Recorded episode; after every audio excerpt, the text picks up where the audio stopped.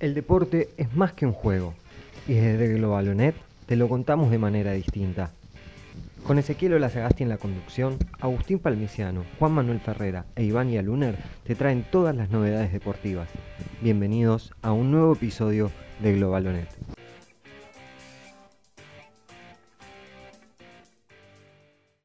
Bienvenidos a todos y a todas los que están del otro lado a este nuevo capítulo de Global Podcast, la pata sonora de este medio deportivo que pueden encontrarlo en sus redes sociales, ya sea en Instagram como globalanet, arroba globalanet.web o en Facebook o en Twitter buscándolos como Globalanet. Y recuerden también en su página de internet que es globalanet, eh, www.globalanet.com. Y ya del otro lado, bueno, mi nombre es Ezequiel Sagasti, acá conduciendo un maleducado por no presentarme, pero estoy ansioso de presentar a, los verdaderos protagonistas de, este programa, que son el señor Agustín Palmiciano, ya del otro lado, ¿qué tal? ¿Qué tal? ¿Cómo andan? Buen aislamiento para todos. Señor Juan Manuel Ferrera, también ahí listo. Hola muchachos, hola oyentes, buena cuarentena. Y el señor Iván Yaluner, el, el nuevo, el que se está ganando el derecho de piso. Buenas noches, queridos amigos, queridos oyentes. ¿Y cuántos programas faltan para que me dejen de decir el nuevo? Cuando entre otro más. Está bien, está perfecto. Me imaginaba esa respuesta. Bueno, tenemos una semana de furiosa actualidad porque no solamente tuvimos fútbol, sino que tuvimos varios deportes más, así que tenemos mucho para hablar hoy, por lo menos de la parte de actualidad deportiva. Por suerte tenemos, eh, incorporamos a un especialista en tenis, que era algo que nos estaba faltando, y mirá qué bien que nos vino justo para esta semana. Es un especialista. ¿Por qué se ríe? Lo veo a Ferrera riéndose del otro lado. El, muchacho jugó, el muchacho se clava seis horas a mirar los partidos. La magia de la radio le va a impedir a la gente eh, verlo al, compañero Iván Luner, pero eh, es inimaginable y a vestido de blanco con una raqueta ingresando al curso central de Wimbledon, eh, pagaría las fortunas que no tengo por verlo, pero bueno, el, conocimiento no, no, tiene apariencia, sino que está en, esa prodigiosa cabeza que tiene eh, el, capo de, caballito. Así que perdón, pero bueno, nada, quería, quería decirlo nada más. Hablando de blanco, me llamó poderosamente la atención algo viendo el partido de Podoroska, que ya nos va a estar contando nuestro especialista en el tema. Vestida Swiatek, la polaca, como se vestían hace 70 años las jugadoras, en un momento donde no suele ocurrir, me llamó mucho la atención la vestimenta y quería agradecer también al pie de Juan Manuel que me lo, me lo hizo recordar y quiero saber más al respecto. En los próximos programas estaremos analizando. Señor Ibaña Lunar, comience por favor a hablarnos de la raquetita. Vamos entonces a hacer un repaso de, la actuación argentina en Roland Garros. Ya que la nombraron a Nadia Podoroska, vamos a empezar por ella.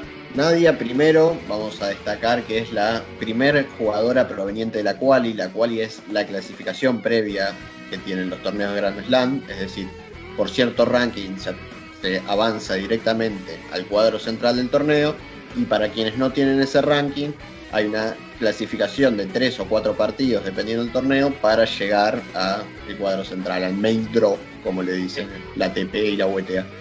Es como el repechaje en la Copa, como ganar de partido de Podríamos decir que es una especie de repechaje, sí, son unos partidos previos para entrar al torneo propiamente dicho.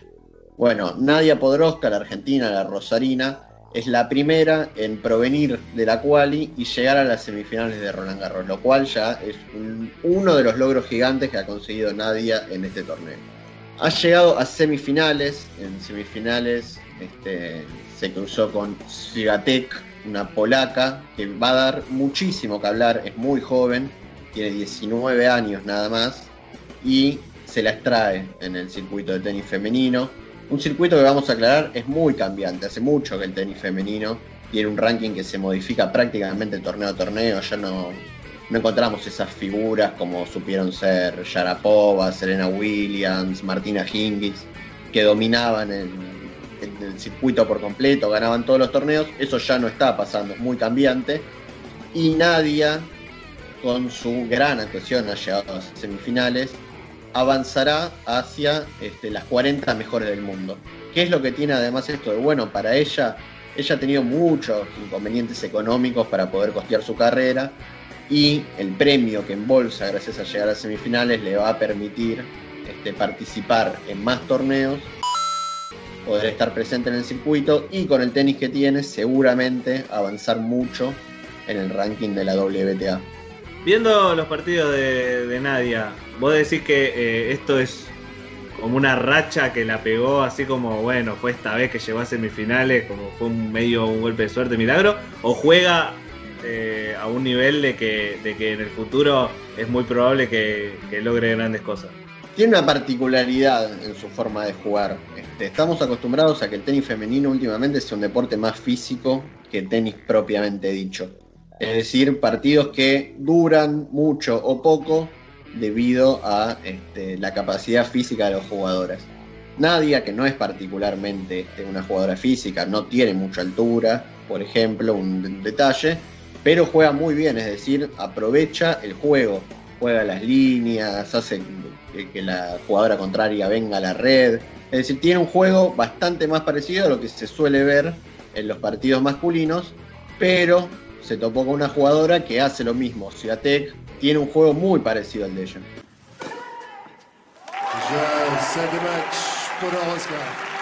Por empezar quería hacer una consulta al respecto si hay un estilo de juego similar a, a Peque Schwarzman, más allá de las diferencias, hay un par de reglamentaciones distintas entre los varones y las mujeres, los partidos de las mujeres no son a 5 sets, como, como es en el caso de los varones en el Grand Slam, pero quería preguntar acerca de si hay una particularidad en el estilo de juego, ya que son jugadores que no son muy altos y que dependen mucho de su capacidad atlética, no física, para, la destreza de, los partidos.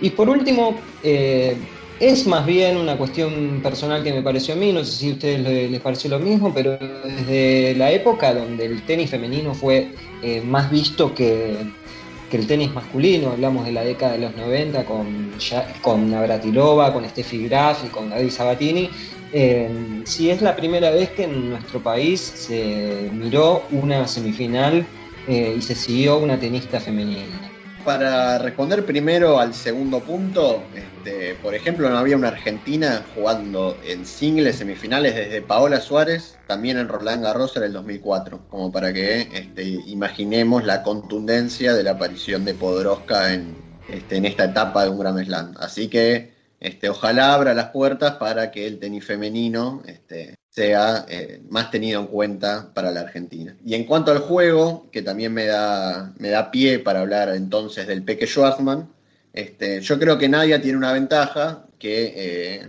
en lo que es el tenis femenino, Nadia le da la posibilidad de ser un poco más ofensiva que lo que puede ser el Peque. Si bien es verdad que son dos jugadores que aguantan mucho, Nadia, por lo que son sus rivales, puede ser un poco más ofensiva y el Peque tiene que este, aguantar un poco más, por así decirlo, porque sus cualidades frente a tipos como Nadal, que fue quien finalmente lo dejó afuera de, Roland Garros, tienen otras capacidades físicas más destacadas y pueden este, jugar mucho más ofensivamente. Entonces el Peque ha llegado también a semifinales.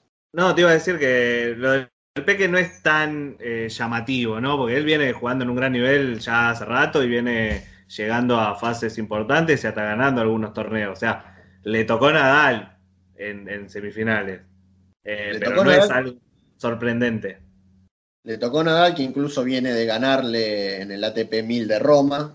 Pero bueno, Roland Garros para Nadal es su casa. Nadal lleva 101 partidos disputados en Roland Garros y solamente perdió dos, para que nos demos una idea del nivel que maneja. Es verdad, el Peque en este último tiempo ha levantado muchísimo su nivel, aunque había arrancado el año mal, se había quedado fuera de Australian Open, por ejemplo, en la segunda ronda. Este, había arrancado un año mal y lo cierra muy bien, siendo a partir de esta semana el número 8 del mundo. Ingresa por primera vez al top 10 y volvemos a tener un argentino entre los 10 mejores tenistas este, desde Juan Martín del Potro. Y cerramos con Gustavo Fernández, este, jugador de tenis adaptado, de tenis sobre silla de ruedas, que ha perdido también en semifinales. Este, Gustavo defendía el título, era el último campeón de, Roland Garros adaptado y no podrá terminar el año como primero del mundo, este, que era su objetivo. Gusti terminará este año como el segundo mejor tenista de tenis adaptado. Gusti ha perdido entonces en singles, pero este, le queda todavía la posibilidad de ganar dobles. Ha llegado a la final este, en el 2 contra 2, así que todavía tenemos la oportunidad de que un argentino se traiga una copa de Roland Garros para la Argentina. Así pasaba el panorama tenístico, entonces, eh, que la verdad no somos un recontra fanático del tenis, no vamos a mentir, pero siempre estamos un poco pendientes cuando algún argentino eh, llega a instancias decisivas, así que un poco de conocimiento siempre tenemos, es como que lo miramos así eh, de reojo de vez en cuando como con otros deportes. Pero bueno, vamos con el deporte rey de por lo menos estas latitudes, porque comenzaron las eliminatorias, ¿verdad, señor Ferrer? Así es, empezaron las eliminatorias eh, sudamericanas con vistas al próximo Mundial de Fútbol y vamos a hacer un repasito de lo que dejó la primera fecha. Y bueno, grandes ganadores tenemos a Brasil, que se aprovechó de una débil Bolivia como local, Brasil le ganó 5 a 0 eh, y ya alcanzó la cima de la tabla de posiciones en la primera fecha después de esta goleada, en un partido que no dejó mucho y confirmó la diferencia que hay entre una selección eh, candidata a todo y Bolivia que cuando sale de la altura queda muy lejos de las expectativas. El otro gran ganador fue Colombia, que le ganó 3 a 0 a Venezuela también como local. Y este partido, además del resultado y de, de una buena actuación del equipo colombiano, dejó una de esas lesiones espeluznantes, esas lesiones que cuando la ves te dan ganas de mirar para otro lado. Eh. Quedó Malarias, no. Dios mío. Uy, uy, Dios mío. Ah. Dios mío. Qué terrible. Una lección fortuita, una, barrida de jugador Arias de Colombia, lateral colombiano, que se termina enganchando con el césped y lamentablemente se rompió. Así que eso, además del resultado, fue la negativa para Colombia. Después tenemos el empate de Paraguay con Perú, 2 a 2 en Paraguay, que dejó dos, dos detalles. Uno, la piña de, Zambrano, el central de Boca, a Almirón, increíble, que fue amonestado con bar y todo. Eh, el árbitro fue el argentino Pitana, decidió no ir al bar a, ver, eh, a analizar la jugada y Zambrano zafó de lo que era una expulsión y probablemente dos o tres meses de cárcel en Paraguay. Uh, una trompada eso es. Si revisamos Bar, Pitana, Zambrano se tiene que ir afuera, Jota. La otra perlita que dejó el partido fueron los dos goles de Ángel Romero, el, delantero de San Lorenzo que, que, viene con un con un presente tumultuoso en el club de Boedo, con, con eh, enfrentamientos con sus compañeros, con la con la lesión de, un compañero también, pero bueno, en su selección logró anotar dos goles y le dio el empate a Paraguay. Tenemos también la victoria de Uruguay en, como local ante Chile, 2 a 1, y también este partido dejó polémica porque dos penales, uno a favor de Uruguay sancionado, uno en contra de Uruguay sobre la hora que le permitía empatar a Chile y no fue cobrado, bar mediante, discusiones, el pueblo chileno está enardecido por lo porque se siente robado, así que el VAR le trajo lo único que le faltaba a las eliminatorias sudamericanas es eh, la aplicación del VAR y esto va a ser hermoso, va a ser va a ser un, un condimento espectacular que le va a dar. Y, imagínense si ya se habla que los árbitros en Sudamérica son localistas, ahora con la aplicación del VAR y la tecnología, es prácticamente imposible que un local pierda. No, no, no, va a haber chance, es, muy difícil. Por último, dejamos lo que más nos importa, que es la presentación de Argentina en la bombonera frente a Ecuador, al Ecuador de Gustavo Alfaro, un partido que dejó muy poco más allá de la victoria, el 1 a 0, el penal dudoso también, para mí sí fue penal, eh, el marcador de punta no se fue, no, se, no le pudo haber hecho más honor a su nombre, así que Estupinián se tiró estúpidamente en el área con un jugador que ya prácticamente se iba, no a los carteles, iba a terminar en la segunda bandeja de la 12, pero bueno, Estupinián decidió eh, tirarse, eh, Ocampo muy bien se dejó chocar y bueno, penal, Messi, el arquero la toca, gol. Pero lo que la, perla que quiero destacar, además de, la victoria, fue que en el penal se ven las cámaras cómo lo, lo enfocan a Ocampo, que se le acerca a Messi y le dice algo así como, Lío, Pulga, ¿vas vos? ¿Patías vos? O sea, eh, Ocampo, primer partido en eliminatoria, me parece, o habla muy bien de su personalidad, o no sé, o estaba jugando a la play, no, no, no sé. Bueno, pero el penal se le hicieron a él. fue lo que quiso hacer Ocampo. ¿Cómo? El penal se lo hicieron a él, medio que como, che, me lo hicieron a mí, déjame patear. Claro, pero. no, pero me parece como. o sea, me parece bien la, la, muestra de rebeldía y la, y la personalidad de, pedirle, entre comillas, el penal a Messi, pero eh, es, es, inexplicable, realmente es inexplicable. ¿Qué esperaba? ¿Que Messi, que Messi le ganaba? Tomás, patear vos. Me parece como que Ocampo, eh, no sé si en el avión eh, vino encerrado en el baño y, no se dio cuenta que Argentina llegó a jugar este partido en el avión de Messi. Y al tipo que te trae en el avión, vos vas y le pedís el penal, desopilante. Más allá de, este detalle, lo importante es que el equipo jugó de mal para muy mal, que ahora tiene que viajar a Bolivia a la altura, un partido que, que siempre queda entre paréntesis porque en la altura todo eh, se mira con otros ojos, pero Argentina debe mejorar y mucho porque rápidamente empezaron a llover críticas que no habían eh, que estaban ausentes porque el equipo venía jugando había jugado bien en la Copa América y ahora en un solo partido ya mostró nuevamente muchas falencias así que mucho por mejorar para Argentina pero bueno ganó eh, tiene un poco más de aire precisamente algo que va a necesitar para ir a, la altura de Bolivia. Así que este fue más o menos todo lo que pasó en, esta primera fecha de la eliminatoria sudamericana. Y bueno, como dijimos al principio del programa, es una, fue una semana tumultuosa porque no solamente hubo fútbol, que es de lo que por ahí a veces más hablamos, sino que también hubo tenis. Y también hubo bardo en Estados Unidos, ya directamente mezclado con política. ¿Qué pasó, Palmi? Como todos saben, hace unos días fue el primer debate de los tres que estaban estipulados, al final se va a hacer uno solo, pero eso es otra historia, una cuestión política, entre el debate presidencial de candidatos en Estados Unidos entre Trump y Biden.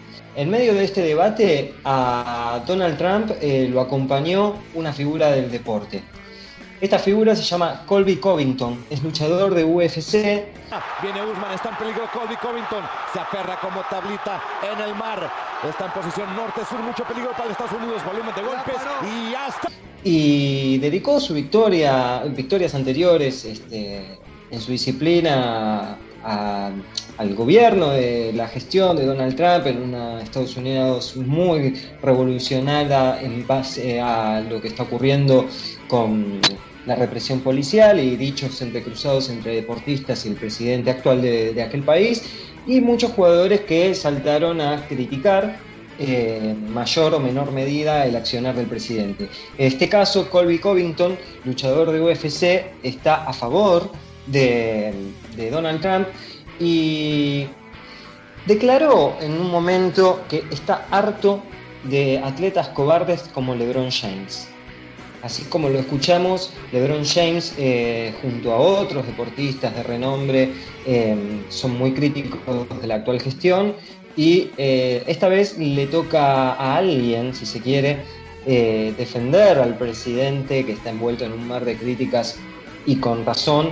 Pero bueno, ahora el destacado de esta semana es que hay un deportista de la UFC, por cual yo en lo personal no voy a hinchar jamás, eh, que se llama Colby Covington.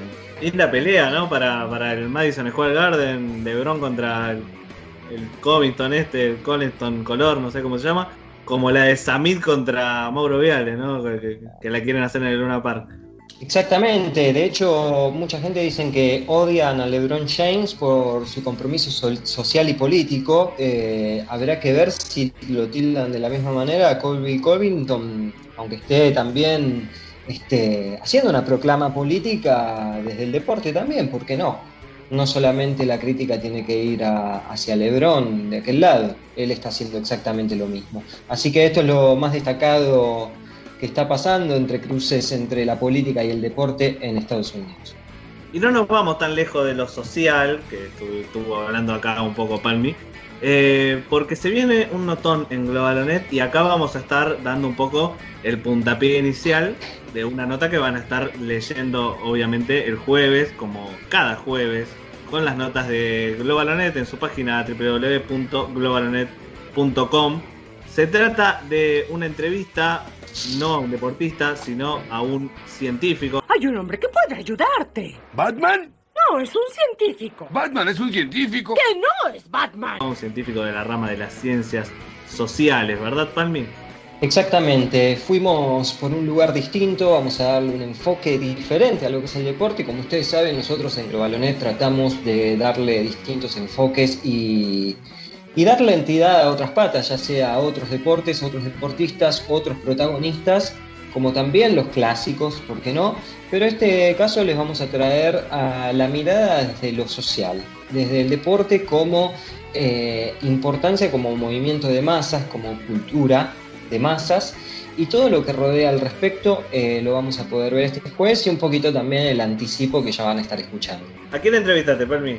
Pablo Alabarces, sociólogo, eh, miembro titular del CONICET, profesor UBA y doctor por la Universidad de Brighton, Inglaterra. Es una, es una entrevista que sinceramente desde lo personal la disfruté mucho para aprender, para para consultar, para saber más o menos de cómo es ese movimiento a partir de todo lo que ocurre en el mundo, cómo se fueron generando el fútbol en el mundo y también la importancia que tiene en nuestro país como cultura, el fútbol y el sentido de pertenencia que tienen eh, en las personas cada uno de los clubes. Y a eso queríamos llegar, porque antes de pasar a escuchar al que sabe, obviamente vamos a escuchar un poco de la entrevista que Palmi eh, tuvo con Pablo Alabarces, vamos a hacer la investigación Globalnet, vamos a hacer el método científico Globalnet, vamos a analizar nosotros los clubes de Argentina. Obviamente un breve repaso, no vamos a no tenemos la capacidad investigativa que tiene Pablo, pero bueno, quisimos hacer este juego para nuestro capítulo de hoy de analizar un poco los clubes eh, en la República Argentina. Es imposible cuando hablamos de clubes no pensar primero que nada en Buenos Aires, ¿no, Yalu? Tal cual. Este, a ver, se nos viene como muchas otras cosas. A ver, lamentablemente, si bien Argentina es en sí un país federal, todos sabemos que, lo que pasa tanto en capital como en provincia de Buenos Aires llama más la atención. Este, entonces vamos a dedicarle el primer punto de esta investigación a la capital y a la provincia de Buenos Aires. Vamos primero al dato duro, al dato general compitiendo entre la primera división del fútbol argentino y la primera D, que es donde participan los clubes de capital y de provincia, porque sabemos que hay dos categorías destinadas al interior, que son el Federal A y el Federal B, tenemos entonces 23 clubes de la Ciudad Autónoma de Buenos Aires y 60 de la provincia, entre conurbano y este, el interior de la misma provincia de Buenos Aires. ¿Qué es lo que surge interesante para destacar en base a esto? Es que si bien hay muchos clubes en ambos lugares, obviamente la provincia tiene más porque además tiene muchísima más gente que la capital, lo que llama la atención quizás es cuáles son esos clubes de capital integran en su mayoría las dos primeras divisiones del fútbol argentino, la A y la B. Para decir los números, en primera tenemos seis clubes de la Ciudad Autónoma de Buenos Aires y nueve de la provincia. En la B Nacional tenemos 8 de la capital y 11 de la provincia. Pero cuando pasamos a la C se quiebra la estadística por completo. ¿Qué pasa entonces? Tenemos 3 nada más de la ciudad autónoma de Buenos Aires en la, en la primera C y 15 de la provincia de Buenos Aires. Hacemos en esto un detalle. Hay una categoría en estas que está está pensada especialmente para clubes del conurbano y del interior de la provincia, que es la primera B metropolitana.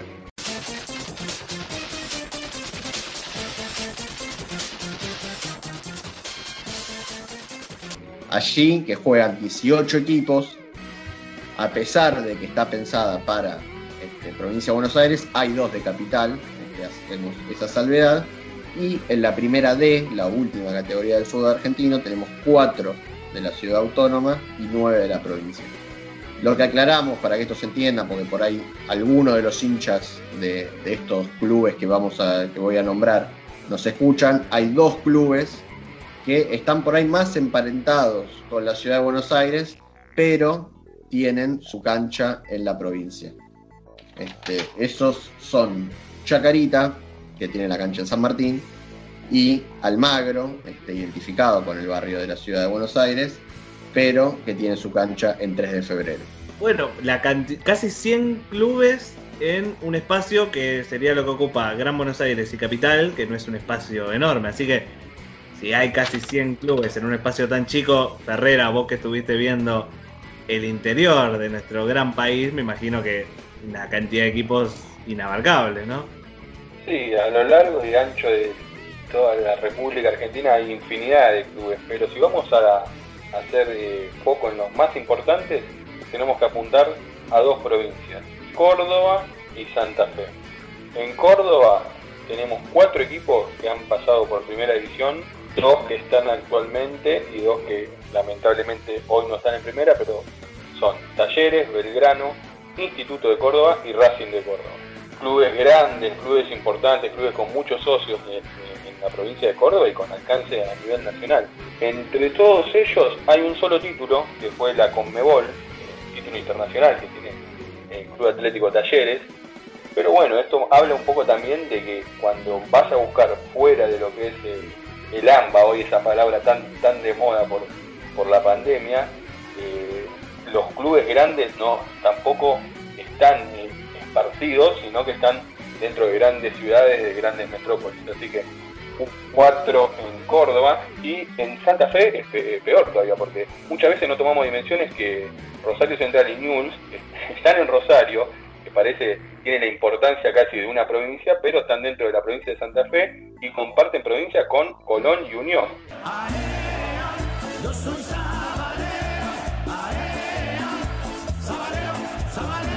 Los dos más poderosos, los dos más grandes, obviamente son Newell's y Rosario Central.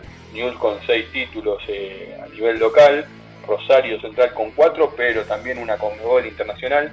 Así que ahí está la pica entre, la lepra y el canalla sobre quién es el. Siempre se, habla del sexto grande y uno automáticamente, aunque ya tuvimos esta discusión acá, piensa en Central y, en Newell's por la cantidad de gente, por, por cómo la mayoría de los partidos juegan a cancha completa, pero bueno, eh, están en la discusión y Colón Unión un poco más relegados, sin títulos, pero con una importancia también eh, destacable, así que eh, si miramos al interior tenemos estos ocho clubes en dos provincias y si querés expandirlo un poco más, sumar a los tucumanos también, San Martín de Tucumán y Atlético de Tucumán, dos en una sola provincia, así que está eh, bastante concentrado la importancia de los clubes a lo largo del país.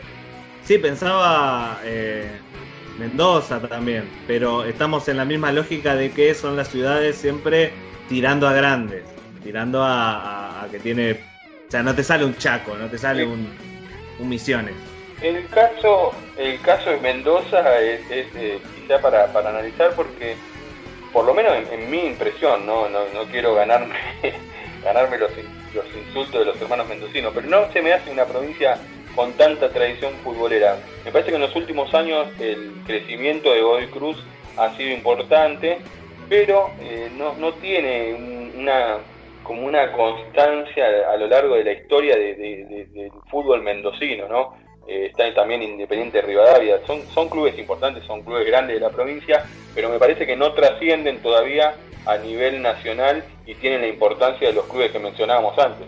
Después sí, obviamente hubo etapas y hubo épocas donde se puede hablar de Chaco Forever, Mantillú de Corrientes, eh, hay, hay clubes que van apareciendo a lo largo de la historia, pero me parece que los ocho que mencionábamos antes, hoy por hoy un poco más relegado Instituto y Racing de Córdoba, son como clubes constantes e importantes en la historia del fútbol argentino. No, para que no se enojen los, amigos patagónicos, este, también nombrar que, si bien es una región donde claramente hay menos equipos, este, han habido momentos de nuestro fútbol donde hemos escuchado bastante hablar de la CAI, de la Comisión de Actividades Infantiles, y también de un equipo que ha jugado en la Primera B Nacional, como es Brown de Puerto Madryn. Sí, la CAI yo lo escuché varias veces, eh, porque Morón jugaba seguido con la CAI cuando estábamos en, la B Nacional, que ahora volvimos. Eh, la y bueno, tiene más historia por el viento de su cancha que por su logro futbolístico, de todas sí, maneras. Por los goles, en la CAI era... Por los goles en contra que se, que se metían los arqueros cuando sacaban. Esperá, Ferrera y después... Bueno. No, quería... Ah, ah, se ve que, el general Roca cuando hizo su famosa campaña al desierto, además de los pueblos originarios, se llevó a los futbolistas porque es, complicado encontrar eh, clubes y equipos importantes que vengan del sur, pero bueno, ojalá que esta, esta tendencia se revierta eh, a lo largo del tiempo y podamos tener un fútbol más federal y más competitivo en todo el país. Bueno, hay menos gente también en el sur. Eh, Palmi, ¿qué ibas a decir antes, antes de que yo siga tirando? Sí, iba a, agregar al respecto que para aumentar la búsqueda eh, quise poner un contexto, ¿no? Entonces, para ese contexto, eh, se me aparecieron grandes ciudades en las que se podría traer a colación para poner de manifiesto eh, la importancia de los clubes en nuestro país. Es por eso que, por ejemplo, tomé un par de ciudades míticas para el fútbol San Pablo, Río de Janeiro, París, Londres y Madrid. Por ejemplo, me sorprendió el dato de que en San Pablo y en Río de Janeiro hay 16 equipos que son también los que juegan en los respectivos campeonatos Carioca y Paulista. Tengamos en cuenta que en Brasil el Brasileirao es el que nuclea a todos como la primera división, pero previo a eso existe los campeonatos internos que son estatales de las ciudades y los juegan todos los equipos de la ciudad. Tanto San Pablo como Río, ciudades con más millones de habitantes de lo que hay en cualquier parte de nuestro país prácticamente, eh, hay 16 equipos. En París tenemos 6. Acá aumenta en Madrid con 18, los casos más eh, importantes o relevantes son Rayo Vallecano, Atlético Madrid, Real Madrid. Y por último tenemos Londres, Londres es el equipo que más clubes aporta, pero que no alcanza tampoco para igualar la cantidad que hay en Capital Federal o en Gran Buenos Aires o las dos juntas. Son 29 clubes. Tenemos, por ejemplo, al Arsenal, tenemos al Tottenham, tenemos al Fulham, eh, y después otros clubes menores que se encuentran en categorías más eh, bajas de lo que es el fútbol inglés, pero ninguna llega a los números que se manejan en el fútbol argentino en nuestro país este, y son plazas también importantes. Un dato también a tener en cuenta, que es más o menos lo que estaban diciendo los chicos, eh, las plazas que, hizo, que trajo Juan son las que más convocan a nivel este, económico por eh, venta de entradas y socios en los clubes y demás. Y aportan mucho a la televisión también con televidentes al momento de la televisación. Bueno, hablamos de la cantidad de la importancia de la población del lugar, porque estábamos hablando de zona del sur de Argentina donde por ahí no hay tantos equipos porque no hay tanta población, de la importancia de la ciudad, de la importancia económica de la ciudad, de, la plata que maneja, porque obviamente Capital Federal maneja más plata que lo puede manejar eh, Formosa, ponele. Entonces, ahí te das cuenta de todas las variables que hay que es lo que seguramente analizó el invitado, el invitado que entrevistó Palmi, eh, el, sociólogo, cuando hizo este análisis de la importancia de los clubes de fútbol, todas estas variantes que van más allá del deporte. Sí, además eh, del análisis que pronto nos vamos a estar metiendo con Pablo Alabarces, eh, también el sentido de pertenencia que tiene la gente por su club, ¿no? Eh, todos los, que hacemos este programa pertenecimos o pertenecemos a un club, eh, sea un club afiliado a la AFA o no, un club de barrio, eh, y también el sentido de pertenencia que nos dan los estadios también. Me llama mucho la atención, por ejemplo, casos donde el sentido de pertenencia es tan fuerte que no se denomina al estadio del club al cual uno es hincha por el nombre completo del estadio, sino por el apodo. Por ejemplo, eh, el Alberto J. Armando, nadie dice voy al Alberto J. Armando, sino voy a la bombonera. Y podemos traer otros casos, no sé si, si, alguno quiere aportar. Sí, nadie dice al, Vespucio Liberty, vamos al, al Monumental.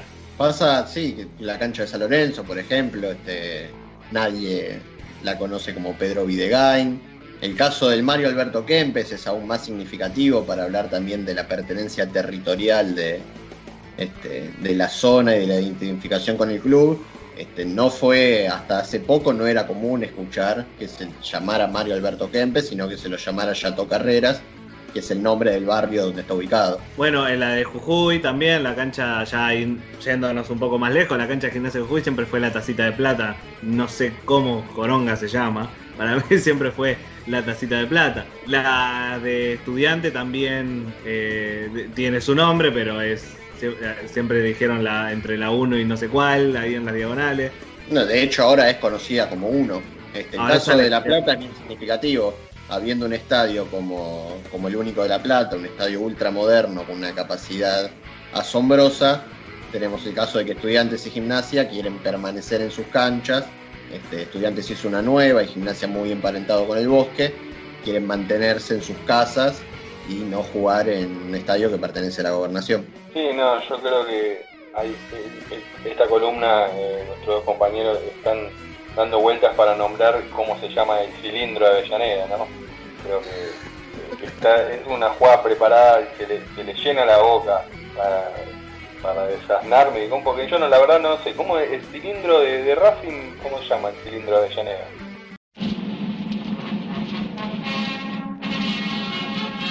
Juan Domingo Perón. El Juan Domingo Perón, exactamente. Saben que antes hablaba yo de Córdoba y en el Estadio Instituto también se llama Juan Domingo Perón, así que habría que ver cuánto Juan Domingo Perón tenemos a lo largo del país en, estadios de fútbol, pero bueno, hay una coincidencia entre la gloria cordobesa y la Academia de, Buenos Aires. Después sí, es, eh, casi ya común, quiero que muy pocos equipos o, hinchas más que equipos respetan el nombre de, sus estadios y cuando no tienen apodo directamente vamos, vamos a la cancha Lanús eh, o vamos a la Fortaleza. no van a decir vamos al, al, Díaz Pérez o al... el de Banfield quizá, el de Banfield, el Florencio Sola, el Lencho Sola es, eh, se ha hecho se ha hecho un nombre en, los últimos años, ¿no? Pero después... En la Malfitani La doble... en la Malfitani también, ahí tenés otro caso eh, eh, que, demuestra que el nombre tiene importancia. También tenemos, este, voy a aportar uno y un comentario que traigo a relación a lo que está diciendo Juan. Lo primero, eh, estadios que fueron haciendo una conjunción del nombre con el apodo. Por ejemplo, el Estadio Newell's, el Coloso del Parque, le cambiaron el nombre al Estadio Marcelo Bielsa actualmente. Actualmente se le dice el Coloso Marcelo Bielsa. Junta los dos nombres. Y por último, un estadio que es importante dentro de nuestro fútbol, que es eh, el Estadio Brigadier Estanislao López de Colón de Santa Fe, que es el Cementerio de los Elefantes. Sí, me encanta, a mí me encantan los apodos, me encanta que se llamen todos con apodos. Lo único que faltaba era nombrarlo Coloso a Marcelo Bielsa. el, único título que, le quedaba, ¿no? no, no le alcanzan eh, los hombros y el pecho para tantas medallas, tanto el coloso Marcelo Bielsa, me lo imagino como un gigante de, la época antigua griega peleando contra la barbarie. No, porque el gigante es el de Arroyito. un común denominador dentro de la hinchada de Central que indudablemente es más demostrativa, es más exultante que, que la de Newell, es más ruidosa el gigante de Arroyito. Ahí está. Ahí sí lo, hay, habría que ver cómo lo reciben al coloso Bielsa en Arroyito. Bueno, eh, y todo esto sirvió como una introducción también porque a nosotros nos, divierte y nos apasiona eh, no solamente el deporte, sino eh, este, este, tipo de análisis de la historia de los clubes. Pero pasemos al que sabe. Esta, como ya dijimos, es una nota que va a salir el jueves en Global completa, pero bueno, queremos eh, darle el espacio acá para escuchar un poco qué tenía para contarnos el entrevistado de Global de esta semana, Pablo Lavarces, y queremos, bueno, dar una introducción antes de que salga la nota el viernes, porque la verdad que es muy interesante lo que estuvo hablando con Palmi, es ver el deporte de otra manera y ver el deporte desde un punto de vista así más científico-social. Palmi, eh, ¿qué estuviste hablando con Pablo? Bueno, como anticipamos al inicio, es doctor en sociología por la Universidad de Brighton, titular del CONICET y profesor de la UBA. Su trabajo se centra en la sociología y el deporte como fenómeno cultural de masas. En, un principio de su carrera, Pablo Lavarces siempre le llamó la atención, y esto nos cuenta un poco en la entrevista, eh, sobre el fenómeno de masas y se abocó primero por la música popular, sea rock, y otros este, movimientos culturales musicales de nuestro país y después fue hacia la pelota. Eh, es escritor de libros como Fútbol y Patria, Héroes, Machos y Patriotas, El fútbol entre la violencia y los medios y el último trabajo, Historia mínima del fútbol latinoamericano. Este es un trabajo muy especial el que hizo porque fue convocado desde México para realizarlo y le llevó un año de trabajo recopilar eh, toda la historia del fútbol en, el continente. Eh, ¿Quieren saber sobre Nicaragua? Está eh, la esencia de Nicaragua, está, por ejemplo, la influencia rioplatense de Uruguay con Argentina como, como, este, como la importancia del fútbol y también el, eh, de Brasil. Tenemos, por ejemplo, qué pasó con los jugadores negros. Hay un montón de situaciones que lo pueden encontrar en ese libro, que es un librazo. Y mm, esta semana van a poder ver la, entrevista en nuestra web y les traemos un anticipo, bien como estamos hablando, y le preguntamos sobre su trabajo y la importancia del fútbol como género y fenómeno de masas y una comparación llamativa con los grandes eventos globales a nivel deportivo y también social de la historia. Escuchamos. La razón por la cual yo me metí con el fútbol era justamente por su relación con la cultura popular y con la cultura de masas. Claro. Lo de cuenta, obviamente que son dos cosas distintas. Dije, bueno, acá tengo una mercancía de la cultura de masas y tengo además un fenómeno de, peso en la subjetividad popular, en el imaginario. Esto fue en el origen hace 30 años, hoy nada, lo, volvería bastante más complicado que eso, pero eh, ir, a, ir a trabajar con el fútbol era, para mí era un, desplazamiento lógico después de haber trabajado algo sobre música popular, ¿no? Eh, y, siempre reivindiqué que mi trabajo era las culturas populares, no el fútbol, ¿no? El fútbol me sigue importando eh, en, ese mar. A mí me, obsesiona, digamos, es pensar el tema de la cultura de masa, su relación con lo popular, con la cultura popular, con los grupos subalternos, etc. Sí. Eh, en ese sentido, eh, yo con esa perspectiva sigo siendo muy, muy excepcional, en el sentido de que el resto de los, inclusive la gente que trabajó conmigo, la gente que formé, muchísimos colegas, etcétera, eh, ya se dedican a esto, más específicamente, ¿no? O sea, hacen antropología del fútbol, hacen historia del fútbol, hacen sociología del fútbol, etcétera. Eh, y, yo siempre decía, bueno, no, yo hago eh, eh, sociología de las culturas populares. Hmm. ¿Sí? Sí. ¿Se entiende lo que quiero decir? Perfecto, clarísimo. En, ese momento, hace 30 años, la justificación que ponía en relación con la cultura de masas era muy obvia y hoy, 30 años después, es todavía más obvia. el, el deporte es la mercancía por excelencia de industria cultural global. Sí. Había un dato fenomenal que era que en 1969 hubo 300 millones de personas viendo la llegada del hombre a la luna. Sí. Al año siguiente, 570 millones de personas vieron la final entre Brasil e Italia en el Mundial de México. Claro. Terrible. ese dato siempre me estremeció. Y después cuando ves el, justamente cuáles son los grandes eventos globales, los eventos de la gran audiencia global, son sistemáticamente los mundiales de fútbol y los Juegos Olímpicos de verano. La historia de los futbolistas en nuestro país fue tan cambiante que hasta en un punto se puso a la misma altura de los héroes patrios. Eh, sobre eso Pablo Lavarces nos dice. No, que no son próceres. Eh, hasta Maradona podías pensar en el procerato. Claro. En el sentido de que empezaban a funcionar una trama de significaciones complejísimas, ¿no? Eh, que incluía la cuestión de lo nacional, de lo patriótico, de lo popular, donde Maradona es el mejor ejemplo en, el mundo y la historia del mundo, digamos, ¿no? de, ese pasaje de lo deportivo al, al procerato, a la idolatría, eh, al mito, etcétera. En esa sintonía amplía sobre el concepto que hoy se ve en el deportista como una propia marca que sirve a la, industria de consumo, pero también sobre aquellos que son conscientes de esta industria de consumo pero que se revelan y dan lugar a otro tipo de cuestiones.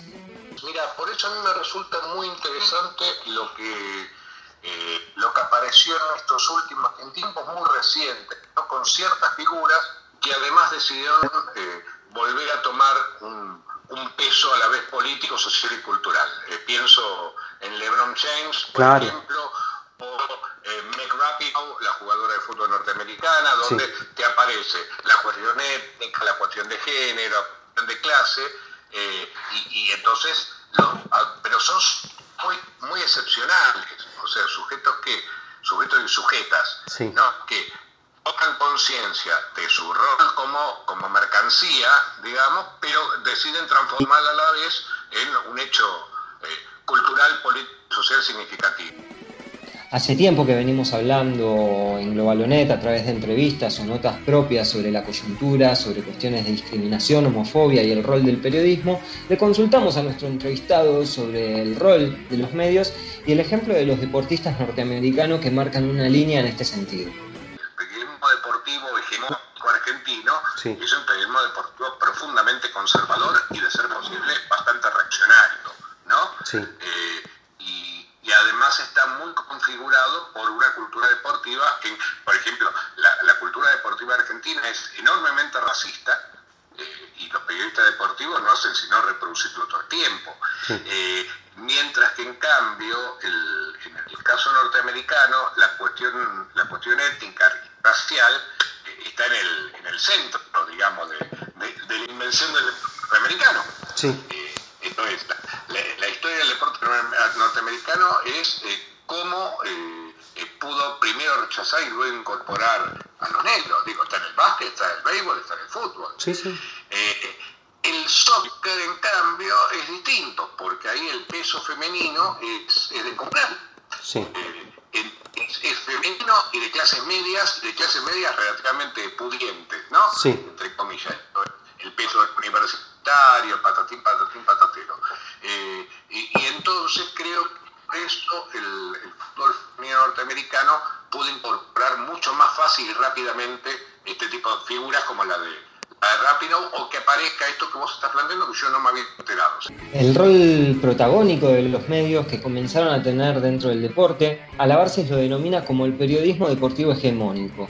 Ahí mismo hace salvedades y una distinción por género. Esto nos dice es tan brillante que inclusive hasta sus propios colegas lo tienen que reconocer. Digo, eh, el, lugar que ocupa Ezequiel Fernández Moore, por ejemplo, en, ese universo, eh, y Ezequiel es un todoterreno. Sí.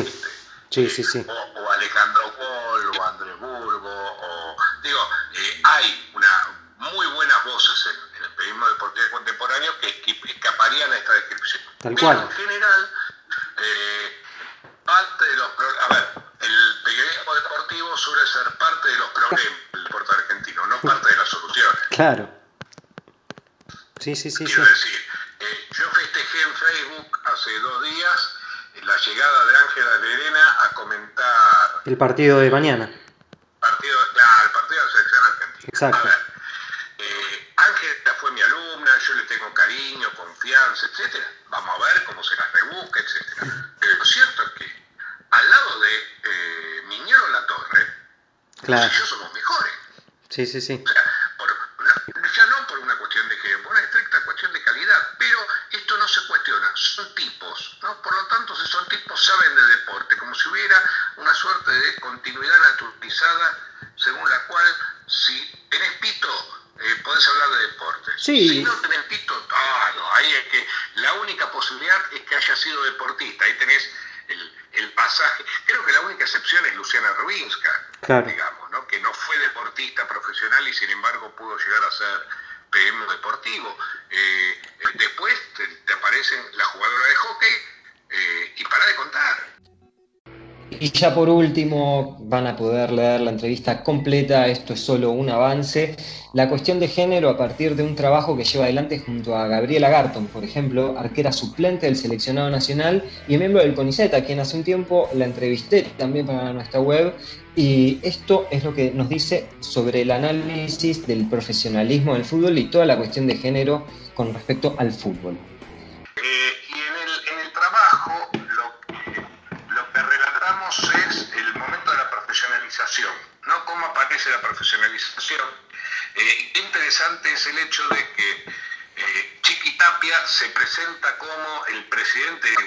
Género y, se presenta como eh, reconociendo un derecho y concediéndolo eh, y, se jacta de todos los méritos de esa concesión, de que la AFA pone el dinero para profesionalizar, inclusive sin eh, entrar en, detalles tales como que es una semi-profesionalización, que es muy barata, eh, que pagan muy poco, que son solamente ocho contratos, ¿no? Bien, la cosa es que Tapia aparece en público y dice, bueno, nosotros hemos hecho esto porque nosotros somos justos, somos inclusivos, para el team patatero. Lo que Tapia no dice en ningún momento es el hecho de que se llegue a esa medida por una serie de, eh, hechos que producen las propias deportistas. Claro. Eh, primero, la famosa imagen de la selección femenina haciendo el topo en la Copa América de, del 2017 en Chile. Sí. 2018, perdón. Sí. Eh, la huelga de la jugadora de la selección argentina en el 2017 y finalmente el reclamo de Macarena Sánchez que le hace el juicio a, la Guay eh, alegando relación de dependencia. Sí. Esto, y además el estadio lleno de, Arsenal, eh, estadio lleno y además lleno con militantes feministas. Eh, ¿Qué quiero decir? El fútbol femenino está logrando los espacios, está logrando por sí mismo, no por concesión graciosa de los hombres. Los hombres intentan hacer aparecer esa, eh, esa, transformación como decisión, como decisión masculina. Y en realidad se trata de la capacidad militante de las mujeres. Sí. Eh, fue famoso cuando, no me acuerdo quién de las, de las compañeras dijo, eh, el fútbol va a ser femenino y feminista, y el tarado que estaba como eh, presidente de la subcomisión de fútbol femenino de la AFA dijo, no, no, no, feminista no, femenino sí.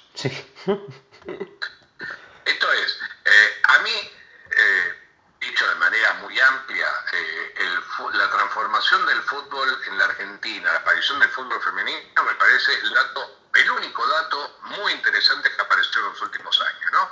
Para mí son años de oprobio dirigencial, mercantil, político, y hasta inclusive de calidad de juego. Así pasaba la entrevista o parte de la entrevista que tuvimos con Pablo Alabarces, el doctor de sociología de la Universidad de Brighton. Así que bueno, espérenla, espérenla con ansias y van a poder verla como siempre, como todas las notas de Globalonet en su web, que es globalonet.com. Y también fíjense en las redes, porque ahí vamos a estar avisando eh, cualquier movimiento que hagamos. Pueden encontrarnos como arroba globalonet.web en Instagram o si no como globalonet en Facebook y también en Twitter. Así que tuvimos un programón, tuvimos un capitulazo, mejor dicho, el día de hoy. Capítulo 9 de Globalonet Podcast, este camino sonoro de este medio deportivo que empezó como un medio gráfico y de a poco nos vamos expandiendo cada vez más. No se olviden que el jueves va a salir la nota con Pablo Alabarces, que la verdad que es súper recomendable. Palmi, felicidades por, por, esta, por esta nota, por este trabajo. Y así llegamos al final de un nuevo capítulo una vez más. Vamos a esperar, eh, dentro de siete días volvemos a encontrarnos. Así que por hoy los saludo y les doy las buenas noches, muchachos. Hasta luego, señor Agustín Parmiciano. Hasta luego, un placer como siempre y nos reencontramos la semana próxima. Les doy las buenas noches, señor Juan Ferrera. Muchas gracias, el placer de siempre haber compartido este espacio de reflexión y conocimiento con ustedes. Nos vemos la próxima. Y también saludo al hombre del tenis, al hombre del raquetazo, el señor Iván Yaluner me parece fuertísimo este, que me despidan de esa manera, pero bueno, eh, no lo tomo, no me hago cargo para nada, me parece un golpe bajo horrible. Eh, muchísimas gracias amigos, eh, disfruté muchísimo participar de esto.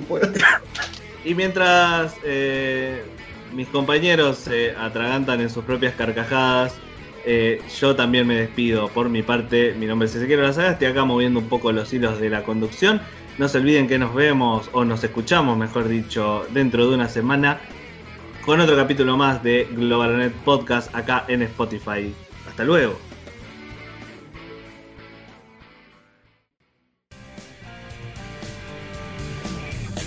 ¿Querés sumarte al equipo Globalonet? ¿Cómo puedes hacerlo? Seguinos en nuestras redes sociales, Facebook, Globalonet, Twitter, arroba Globalonet, Instagram, arroba globalonet.web. Desde 2017 te acercamos todas las noticias. Entra en nuestra página y entérate de todo. www.globalonet.com